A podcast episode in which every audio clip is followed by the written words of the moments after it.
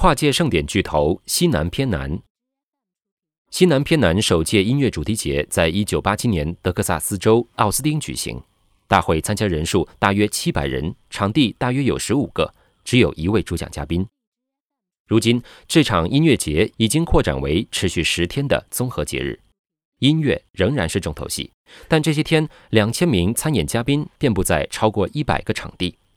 盛典同时也会展出喜剧，凸显科技和游戏界的创新。以及甚至设置了电影的首映式，大杂烩式的各式选择吸引了四十万名来自世界各地的游客，同时带来了大约三百万美元的当地收入。今年这一届的盛典在昨天正式开幕，规划包括了名为“生物黑客”的生物 DIY 洞见，包括中央情报局的图书管理员定位介绍，以及迷幻药未来的设计等。有批评称，出席嘉宾的首发阵容无法弥补购买食物的长队伍问题。人群的安全问题以及逐年上涨的与会费用问题，他们还称，在盛典火起来之前就已经是忠实粉丝了。